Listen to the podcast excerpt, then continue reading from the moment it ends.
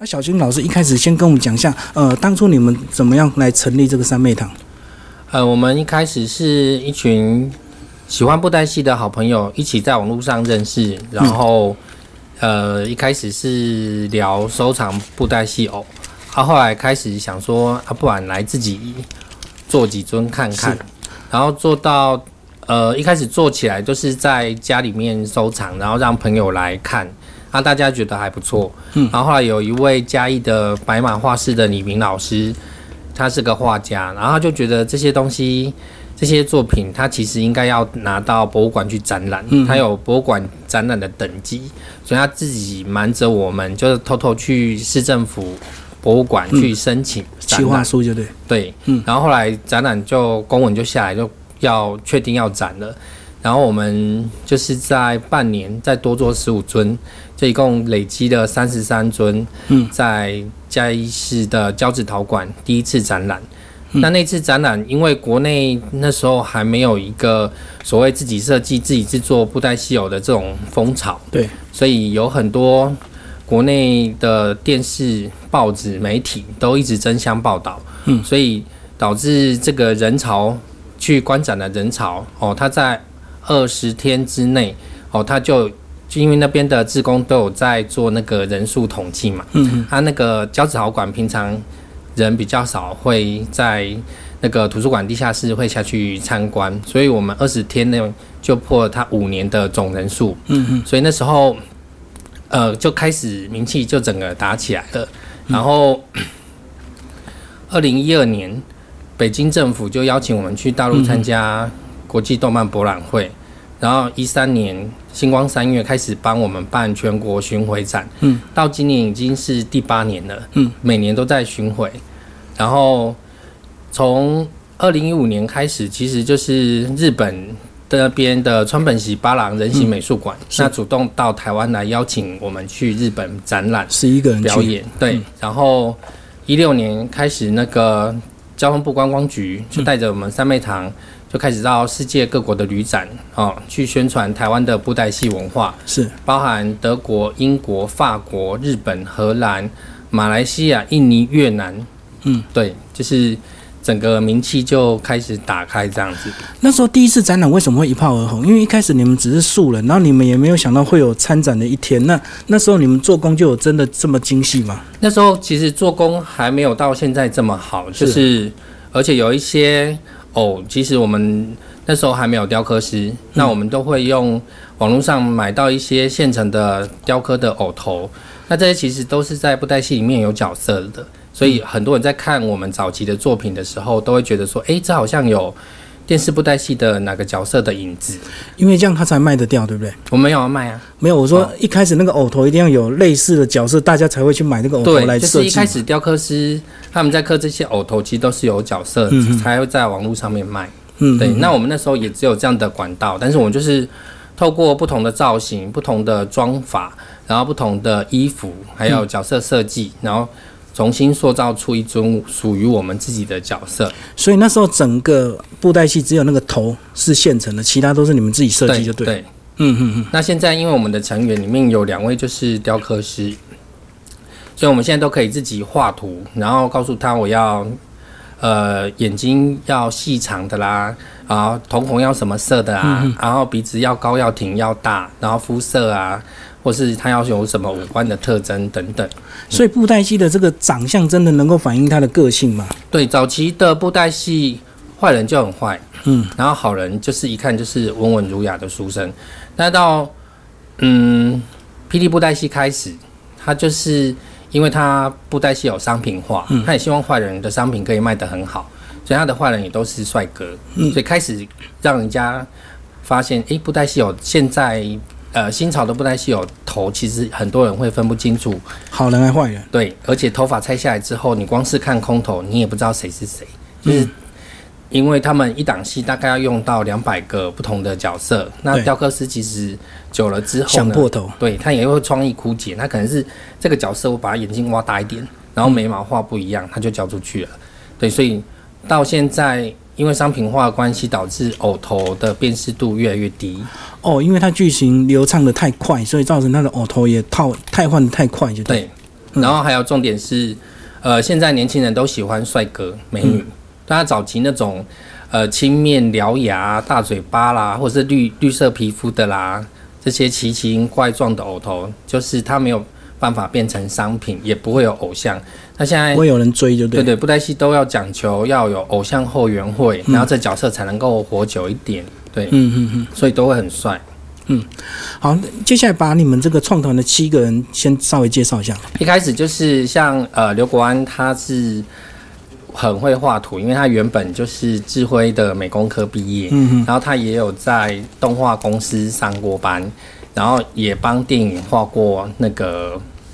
那个图，所以他是造型设计嘛？对，他是整体设计，就是嗯。他画造型，他也画衣服，是，对，然后当初一开始的成员像陈志远，他是美发师，所以他就是负责粘头发。对嗯。然后陈友峰，他是我们，他原本是学电脑绘图，然后只是因为他自己很喜欢布袋戏，然后家里又买不起布袋戏的偶，所以他就请他奶奶，因为他奶奶会做成衣，嗯，所以就是教他用毛巾跟抹布做布袋戏的衣服。那后来他呃国中的时候，他就完成第一件自己创作的《三国志》的电玩的作品，然后就几尊呢？诶三尊，他是都做衣服而已。是是是，然后后来他自己就拿去那个斗南，就是呃以前徐延清的那个木偶贩卖店、精品店，嗯哼，就请跟他们合作，对，就寄卖。嗯。然后后来慢慢的在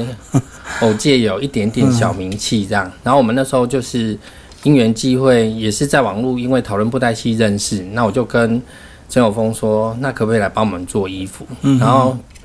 因为那时候我们就是自己设计嘛，都是要自己找布，对，然后请阿伟帮忙打版，所以一般的服装师都不愿意接这种单件的 case，因为要花太多时间，它也不符合成本。嗯嗯，因为他们如果是接电视布袋戏有的衣服，一次可以做个一百件一样的，就同一个一个版型，哦，因为可能这个稍微受伤一下，他的衣服就毁掉，就对，又要再换一件衣服。应该是说商品就是如果。这个电视布袋戏有，比如说他们公司要卖一百件，嗯。就可以量产，那你就可以赚比较多钱。嗯。那、像我们又不卖，只有一那我们，都会只做一件，那这一件之后，这个版型也就不会再用，因为我们很怕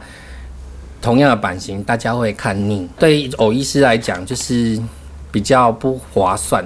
但是因为阿伟当初他是刚刚起步的偶医师，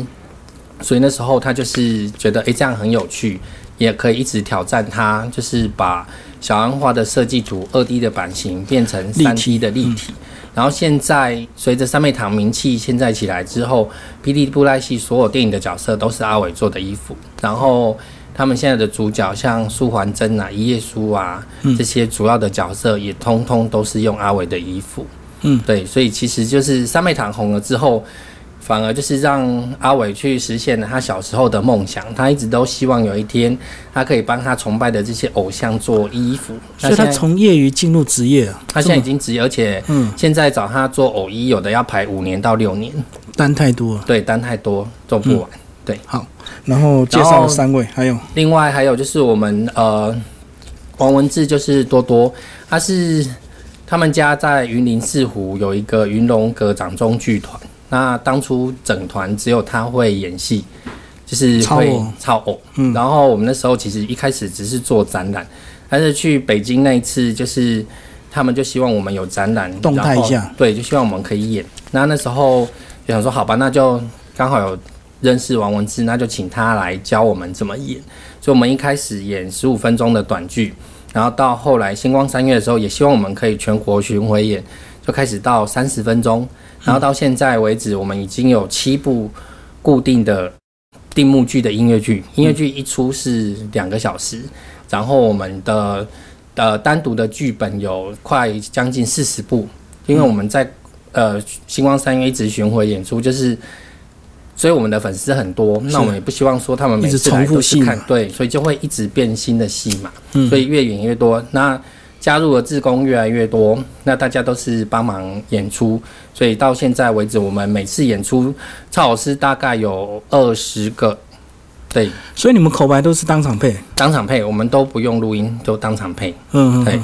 因为布袋戏其实它传统就是要现场口白，然后现场演出，这样是最迷人的。可是因为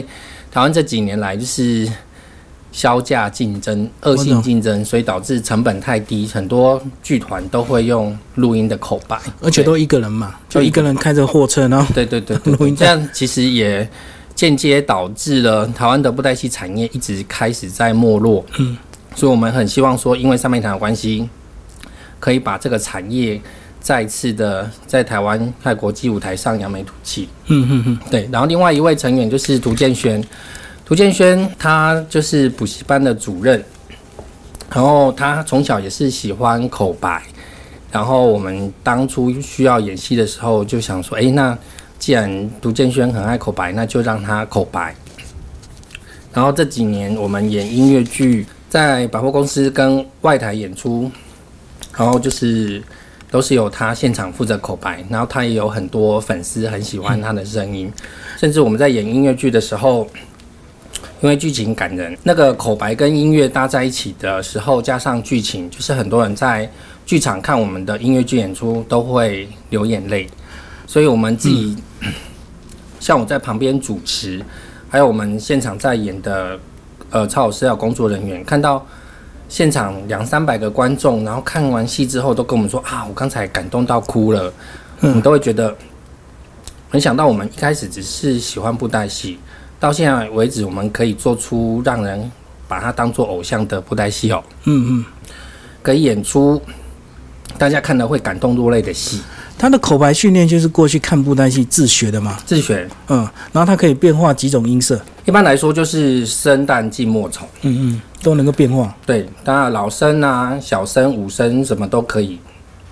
大部分都是应该是一开始都是先模仿，嗯嗯然后再开始创作属于自己的特色。嗯。可是布袋戏为什么女生她不用真的女生来配，都是有一个？因为台湾的布袋戏特色就是一个人可以配全部，是嗯，所以就是女生的声音，你可能会觉得由男生来配比较沙哑，嗯，对啊，但是就是我觉得那是一种传统味道嘛。，对，而且我们听起来是很美。还有一位，陈永生是兵器师，然后他以前也是很喜欢做兵器，他很想学。那我们三面堂成立之后，认识了很多偶界的前辈，嗯，然后我就带着他们去问，就是哎，你这个兵器怎么做？怎么做？用什么材质做？嗯，怎么喷漆？然后用什么喷漆做出来会有电视的那种武器的那种效果？然后后来就开始慢慢，一开始做的比较粗糙，嗯，然后现在后来就越做越好。一开始都是木质的吗？对，一开始用木质，比较后来就开始简单嘛，呃，大概做了三四把，我们觉得木头制的，比如说打磨啦、还是上色，？其实就是比较粗糙一点。嗯嗯然后后来就开始去学用 PC 板、哦 ABS 板这些塑胶板，后来又进展到用压克力。嗯，对，压克力的时候就开始要学电科，要学 AI 画图，对，嗯这些都是到后来慢慢越学越多的技巧。那现在就是不管你要变什么形状，呃，要喷什么颜色，比如说仿玉啦、仿铜、仿铁啊，嗯，通通都可以做出那种效果。嗯嗯，一开始在设计偶的时候，必然要花一些钱。那你们一开始的经费是怎么怎么？我们到现在为止都还是用自己的钱，因为我们呃三面堂毕竟它就是一个非盈利的团体，那我们每个人都有自己的工作，对，它只是兴趣。像我在大学当助理教授，然后多多在电视台当导播，然后刘国安他是在台硕当那个工厂作业员。然后有美发师嘛，然后有呃杀鸡的、杀猪的，嗯大家都有各自的工作。所以你们是呃有一笔钱一起来运作，还是个人做个人的部分就自己负担这样？就是呃，比如说我们现在要做一尊偶，然后我想说好，那我们下一尊，比如说我们今年新的今年的星光三月巡回转要做一尊呃白纱礼服的女旦星光三月小姐，那就看谁想要认养，嗯，那就从偶头哦造型头发要买多少，然后那个饰品花了多少钱，嗯，衣服成呃成本花了多少，然后全部都他一个人出，哇，一个人全包啊！对，一个人全包，所以大概多少钱？几十万？大概十几万，哇就不包含不好不，我们都没有包含工钱，嗯，就大部分只要是三妹堂的，大家像阿伟都不会跟我们收工钱，就是大概都只有买布啊、买饰品啊，实支实付对，对，实支实付。然后最后这尊偶的所有权，它其实就属于那个出钱的人，嗯可是著作权属于三妹堂，他就还是跟着三妹堂到处展览。他只是展览回来没有展览的时候，他如果想要带回去家里面哦当做摆饰啊，也可以。他要展览的时候再出来这样。所以要随时配合展出就。没有说要随时啊，也是会尊重个人意愿呐。因为毕竟我们现在有将近两百尊作品，嗯，然后全台湾，你说台湾同时开三个展，我们都可以应付，就可以分出去这样。以前你哦少少。呃，三十几尊的时候，你大概只能接一场一档一个一档展览。那你现在可以星光三月接文化中心、台北什么地方都可以接，甚至还可以同时出国这样。嗯对，所以现在偶数多，对我们来讲也是一个好处，就是可以同时接很多档展览。对嗯嗯。可是随着你们有名之后，你们在一开始的意见都一直这么一致吗？都这么坚持非盈利？诶、盈利的部分其实少部分还是会有人希望我们可以多赚一点钱。嗯嗯可是后来，其实因为我自己教行销管理，我也跟他们分析过，如果三妹堂一开始我们走的是盈利，这些偶是开始做来是为了贩售用，它今天就不会是这个样子。嗯，不会那么珍贵。对，就是因为三妹堂的主旨就是要分享。要传承布袋戏文化，所以才会到我们今天有将近六十位志工，嗯就是包含日本的哦，然后包含台湾南北各地的志工，我们只要一有活动，这些志工他们就会无偿的是。出现来帮我们，所以这是因为一种理念上的认同。那如果说今天我就是做了偶来贩售，然后来赚钱，其实国内的做布袋戏的团体太多了。是，对啊，今天全台湾就只有一个三妹堂可以这样子，但是我相信它的核心价值是它最珍贵的资产。可是我相信应该有一些商业公司想要投资你们一笔钱。就是当初我们去北京展览，我们去北京展览两次，然后去上海、去山西，都会有大陆的动漫动画投资公司对他想要把我们整个团体就直接买过来，嗯就是直接去大陆工作给他们请，但是我们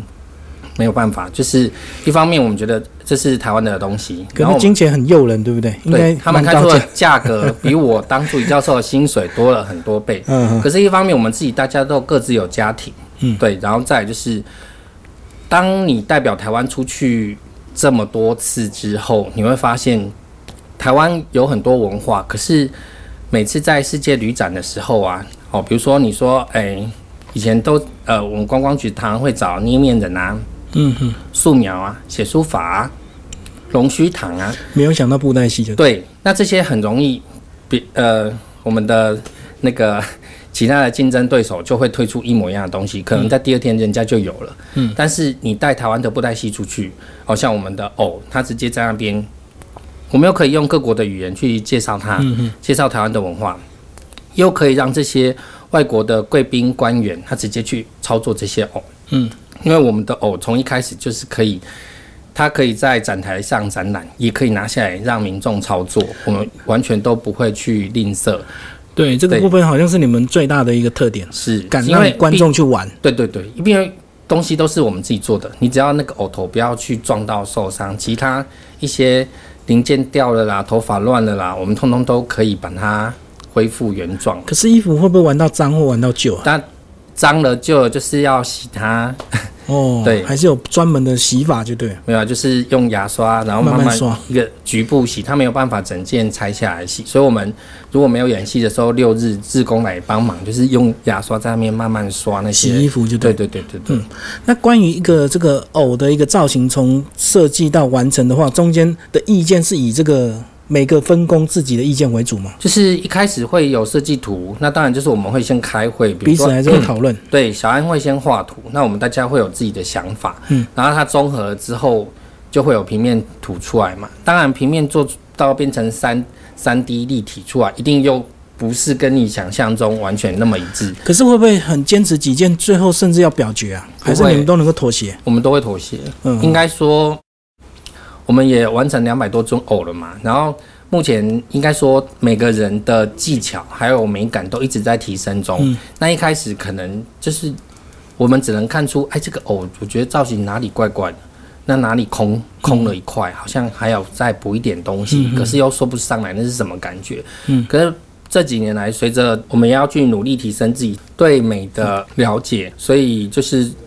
大部分做出来的偶，我们大家大概都小改一点点就可以了，有的甚至完全根本就不用改，就包含他们的造型啊、衣服啊，对，嗯就是出来哇，已经很好了，然后想不出，完全你找不出要改的点在哪里。就嗯嗯，对，然后因为偶出来，他不是说啊，我们大家都觉得 OK 了，他必须还要有故事，嗯。他也要有名字，对，他要有诗词，然后接下来要有他我们专属的配乐。师，对配配乐，我们现在有音乐老师帮我们写配乐，嗯，然后还有摄影师要帮他拍很漂亮的定妆照，嗯，所以到最后开始展览之后，其实它是很多元素同步一起去行销这尊偶。然后像我们、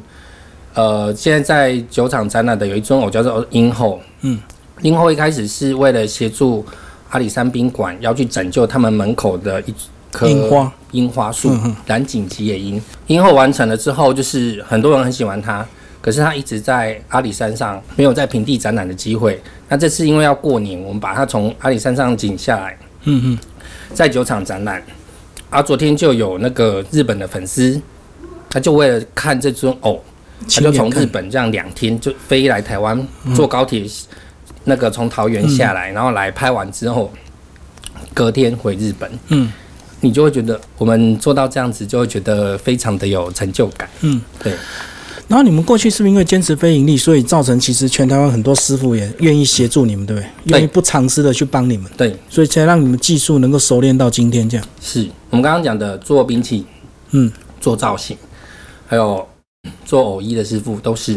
就是以前这些可能都是 大家想要赖以为生的工具，嗯，的技术，可是他们后来发现，诶，这群人一开始你说你不盈利，可能只是噱头，对，可是当你最后还是为了要赚钱，就对。对，可是当你已经走了十一年了，你就是他们发现我们真的就是这样子的时候，嗯，而且我们在对，而且我们在办展览的时候，比如说像于美娟师傅，他以前教我们做衣服，好，那像戴志月老师他们教我们呃刻偶头，甚至提供我们嗯偶头，让我们直接来做成三妹堂的作品。嗯，那我们在展览的时候，就会把他们的作品，把他们的故事，哦，把他们之前的所有的那个人生的精彩的部分，嗯全部都一起拉进来做展览。是，所以应该是说，三妹堂有一个它很大的光环在，但是这个光环会扩展给每一个参与的人。嗯对他可能在电视布袋戏，他雕刻了二十年，永远就是字幕很小的一个，就这是样划过去了。嗯，可是他在三妹堂的展览，他就是雕刻师，而他的且故事就被对对，他的故事就出来，所以因为这样子，让这些偶医师、雕刻师他们有更多电视媒体、报纸去采访他们，嗯，然后他们也会觉得成就感。对成就感，所以应该说三妹堂是一个成就感还有向心力，嗯，哦，集中起来造成的一个团体。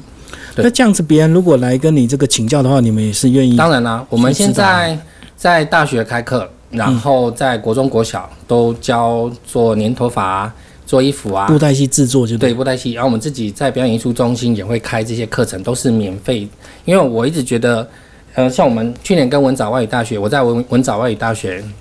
教文化行销，那我们有六个系的老师跟我们配合，嗯，有日文的、中文的、法文的、德文的、英文的。那我们这次就出了一本教科书，就是把布袋戏做造型，然后一个步骤一个步骤把它拆成细部，变图解书啊。对，然后用中英日三种语言嗯把它做成一本教科书，然后这本书做出来，它也是台湾第一本，因为之前大家都会觉得把这样的技巧公开出来，就等于是很让很多造型师可能会没有工作，但是实际上。台湾因为有了三妹堂之后，现在后起之秀的造型师越来越多。嗯，哦，就是因为他们愿意来学，我们也愿意教，所以现在你说台湾现在呃，我们二零二零年哦，我们外交部选了三个团体去敦睦邦交，嗯，哦，他们在传统布袋戏领域选了新兴阁的钟任弼老师，嗯，电视布袋戏哦，他选了霹雳布袋戏，嗯，然后在精工自创布袋戏哦就选了三妹堂，这三个团队的作品各挑两样，代表台湾去邦所有的邦交国做展览。嗯，好，那等于是奠定了三妹堂在台湾布袋戏这三大现现今的主流的其中一个执牛耳的地位。是对，就是其实我们也没有想到说今天会变成这个样子，可是因为我们愿意分享，所以我们获得的助力就越来越多。那我们学到的越多，愿意交出去的就更多。然后最后你们会不会渴望有自己的一个这个办公室或一个演艺场所？我们当然很希望我有一个我们自己的博物馆呢、就是其实因为像我们现在的这个地方是嘉义县的表演艺术中心，嗯，那也是艺术中心，他们觉得我们真的是很肯定我们在台湾布袋戏文化这块上的努力哦，所以我们进来四年为表演艺术中心带来每年带来的人潮。是他们前十五年都没有的，嗯，哦，因为这个地方本来在嘉义县是一个呃比较类似文字文字馆的地方，因为它本来旁边就是公墓嘛，所以嘉义人自己不愿意走进这个地方来。哦，在地但是因为人不愿意。对，在地人不愿意。那但是在三妹堂进来之后，因为我们每个礼拜六日都在这边，志志工都会来这边，我们就会请教他们怎么做衣服啊、嗯粘头发啦、做道具啊，然后人越来越多，那我们在边开课表演，场场爆满。哦，所以你现在当人越来越习惯走进来这个地方，就会认识其他的表演团团体。对，然后重点是就不会再害怕这个地方了，嗯因为这个地方已经变成一个假日，很多大人会带着小孩子一起来玩，甚至连以前这里驻馆团队有呃七间办公室，他住不满，哦，也很但是现在是要抢。我懂。对，现在大家要抢，等着排队，就是好等到两年之后再甄选，到底有没有办法抢上，可以在这边而且要资格格审查嘛。对，要资格审查。对，嗯但是我们三妹堂呃这四年来都是第一名。嗯，嗯对，，就是我们的努力真的是大家都有肯定，对，嗯，就是有自己的成效就对。是啊，嗯，对，嗯可你们过去在没有那么红的时候，有没有遇到家庭革命？因为你们都是疯狂的布袋戏迷，然后你们又要花钱做这么多偶，又是免费到处去展出，那家庭都没有闹纠就是纷？像多多王文志他们家是掌中剧团嘛，然后他自己又当导播，然后他妈妈一就会跟我说啊，你们都一直出去，然后都没有赚钱，对啊，那我儿子每天晚上忙到两三点才回来，是哦，都不知道到底你们在搞什么在东西。忙什么对他有时候会觉得很不舍，因为他觉得儿子好像这样子，那个银行存款都空空啊，然后哦没赚到钱又那么忙，嗯有时候。因为后来三妹堂演出越来越多，他们家正式的演出常常就会撞期。就会撞期，他反而他自己没办法去，嗯，然后他妈妈就会有一点怨言。但现在三妹堂红起来之后呢，不管大月小月，其实我们像我们去年几乎是一整年行程排到满，不管是展览、教学还是演出，甚至我们不够人的时候，就把他们家所有那多多他们家剧团，把师他爸爸、他妹妹全部都找来一起演。嗯，对，所以现在变成说，以三妹堂以大带小，然后他们家原本，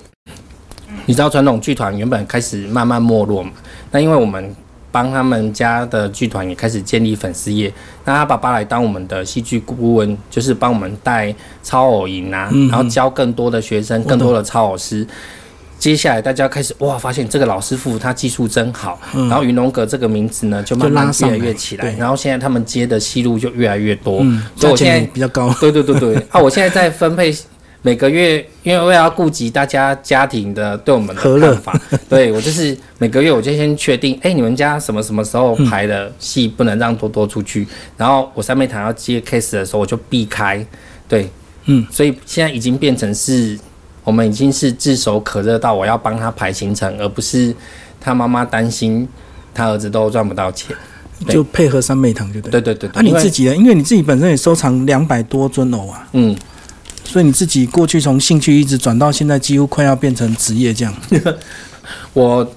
呃本业是老师嘛，那在大学当助理教授，其实我一直对行销很有兴趣。而我以前在学校教学生行销管理的时候，我们用的个案都是台积电啊、统一企业啊、Seven Eleven 啊，哦，他们做了什么什么事，那分析他们为什么成功的关键因因素啊，嗯那什么案子、什么个案导致他重挫啊他们有什么危机管理啊？但是毕竟那都是别人的案子。但是我自从开始接触三妹堂，我想说，那我就开始把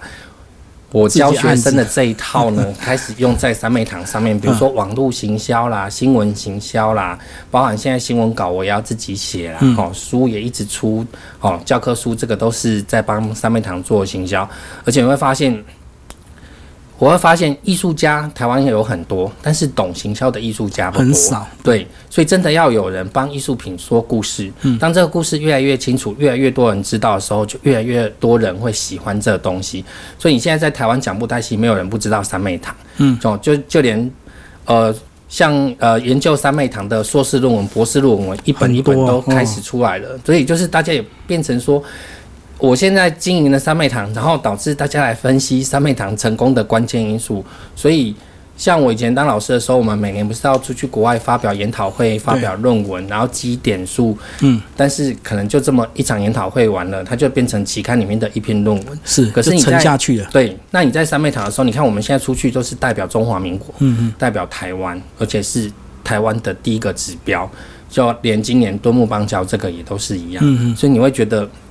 我妈妈以前小时候，我就是很很喜欢看布袋戏，然后我妈觉得我沉迷布袋戏很不可取，嗯，她常常都会跟我说，你也是读册。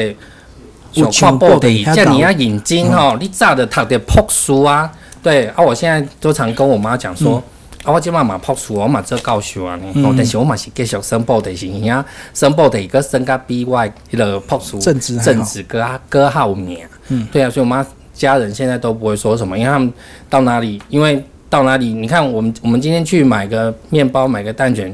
都有人要留叫我们多留一点，因为留一点时间，因为有粉丝要来赶着来跟我们一起合照。嗯嗯，对，所以当我们变成公众人物之后，你就会觉得，诶，这样好像也不错。然后去到哪里，大家都觉得三妹堂很棒，很有名。嗯那我们也不会说，因为我很有名气之后，我就要开始变得呃高高在上啊什么。像呃上上礼拜，呃鹿满国小的校长就跟我说啊，他们有一个合作的剧团，本来要去阿里山新美国小，那是一个偏乡，在达那一谷，嗯，去做艺术讲座，但是那个剧团临时放他们鸽子，问我们有没有办法及时救援，补救马上就答应了啊！我就把他们几个当天没事的，我们就四个人找找齐，然后就一台车就去，直接在那边跟那边的小朋友玩得很开心，因为我们觉得我自己是老师，我觉得教育很重要。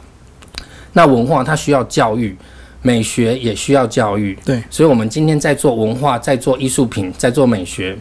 我们当然都希望我们下一代可以接触到更多这样的东西。嗯，所以当这些东西是免费的时候，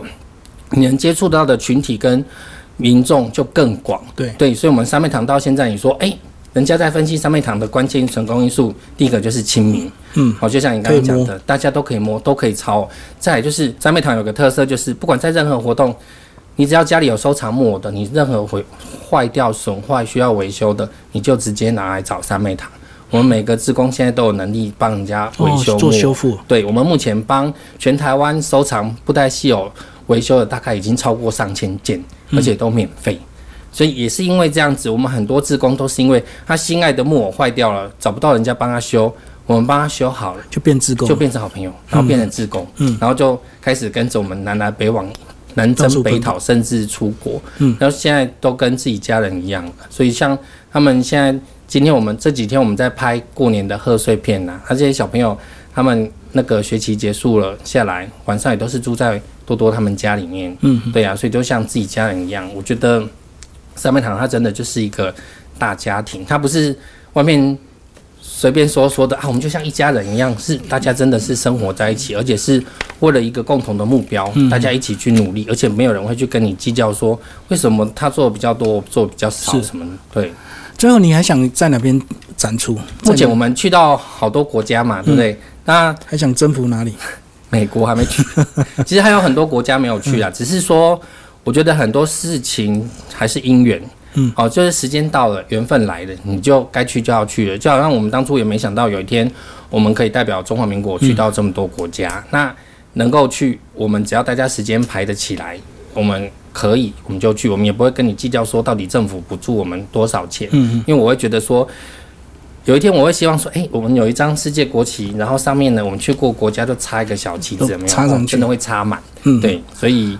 每一次出国对我们来讲都是一个难能可贵的体验，而且在出国的时候，你知道那种患难见真情，嗯就我们可能出去才三个人到五个人，但是你就要负责演出，要口白，要讲英文，要带那个外国粉丝民众，让他们抄我。有时候一整天你可能在展场大概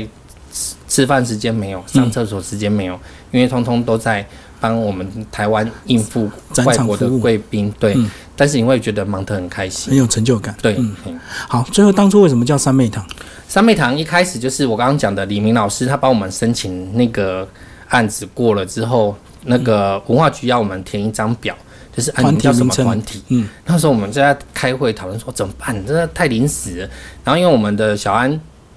他在二十年前在家里有开过一家古董店，嗯，叫做三妹堂。然后就想说啊，不然那家已经收掉了，他也是为了兴趣而开啦。所以后来就想说啊，既然想不到，那就叫三妹堂。可是我们开始展览之后，每个记者都会问我说，对，老师为什么？为什么你要叫三妹堂这么奇怪的名字啊？后来我去查了佛经嘛，三妹就是镇定等持，志心一处，一心不乱，所以我就把它跟三妹堂的这些伙伴们结合起来，就是因为我们平常没什么不良嗜好，那我们除了工作、读书，其他的时间就是在这边做布袋戏偶，你看演出，所以这就是一种一心不乱，就是在这边投全全心投入在布袋戏啊，就把我们的生命全部都放在布袋戏上了。啊，比如说像庄庆伟啊跟王一文，他们两个都是从国小五年级、六年级，他们第一次看完三妹堂的展览之后，就一路跟着我们到现在。现在大学了，变成我们的主要的超偶师。所以你想说，哎、这些人跟着我们一路这样走来，都快十年了。哎呀、有时候会觉得很感动，就是你我就像我讲的，如果你只是做一时兴起、短期的，人家可能觉得，哎、你就是这样子随便做做而已。可是当你做一件事情，而且好吧，我就是不盈利嘛，我就是分享嘛。嗯嗯你看一开始我们刚刚起来的时候，很多人社会上或是其他竞争对手会质疑会质疑说啊，他们那个偶都不能演呐、太重了啦。嗯哦，或者是哎给啊，弄私底下探做在钱耶上面会，嗯，但是一路走来十一年了，我跟你讲，小声音都不见了，因为好吧，这时间能证明一切嘛，我们对。就是这样啊。对啊，但是就是因为我们是这样，真正参与我们才知道我们经营的有多辛苦，嗯他们就会越投入，越来帮助我们，所以才导致三妹堂越来越大，越来越成长。嗯，对，最后你们不会想要拍一部电影吗？我们已经拍了，已经拍了。花了一年半的时间拍了，而且嗯长达一个小时十分钟，然后每次上映全部爆满。是是是，对对，就是今天来的，你看到这几位超老师，全部就是他们花了一年半时间，每每个礼拜六一个镜头一个镜头拍。对一个镜头一个镜，呃全部都用表演艺术中心每一个外景、全部都出外景。对全部都在附近拍，就对，对。就所以后来拍完之后。我们的中心的主任非常开心，因为我们帮帮他做了一个非常棒的自助性行销。没错因为在电影里面所有超级漂亮的场景，全部都在嘉义县表演艺术中心。那你看完电影之后，就会觉得哇塞，嘉义就很漂亮的地方？所以现在表演艺术中心除了游客会来，台湾奇案会来拍，拍婚纱会来拍，cosplay，还有布袋戏有外外派都会来。所以你说那部片是哪一年上映的？呃，二零一八年，哦，就去年就去年前年而已。对嗯嗯嗯嗯，所以造成很多影迷的朝圣，就对。对，嗯嗯嗯，好，谢谢小金老师不。客气。